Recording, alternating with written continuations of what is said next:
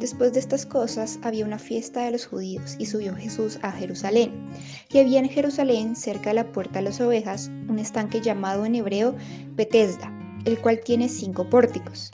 En estos yacía una multitud de enfermos, ciegos, cojos y paralíticos que esperaban el movimiento del agua porque un ángel descendía de tiempo en tiempo al estanque y agitaba el agua, y el que primero descendía al estanque después del movimiento del agua quedaba sano de cualquier enfermedad que tuviese. Y había allí un hombre que hacía 38 años estaba enfermo.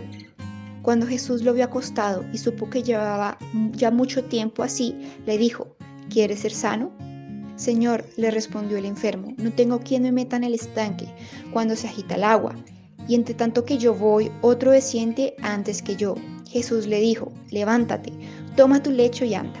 Y al instante aquel hombre fue sanado, y tomó su lecho y anduvo, y era día de reposo aquel día. Juan 5, del 1 al 9. La solución para la enfermedad de este hombre estaba tan cerca de él, tal vez a no más de 5 metros de distancia.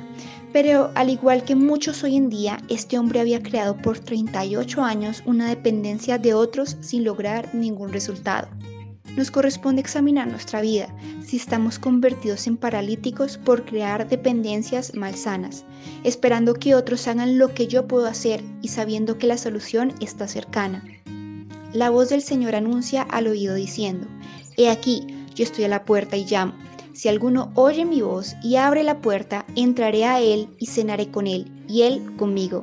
Apocalipsis 3:20. Esa misma voz que le dijo al paralítico, levántate, toma tu lecho y anda, son palabras que nos llevan a tomar decisiones y actuar. Si has escuchado la voz de Jesús, tienes que levantarte ya, abrir la puerta de tu corazón y caminar con el Señor. Con Él encontrarás sanidad a tus dolencias, fortaleza a tu debilidad, seguridad a tus miedos, provisión a tu escasez, y en la angustia Él te librará. Jesús le hizo una pregunta a este hombre. ¿Quieres ser sano? Pero para ti es la pregunta, ¿quieres recibir lo que el Señor te da? Es tu decisión.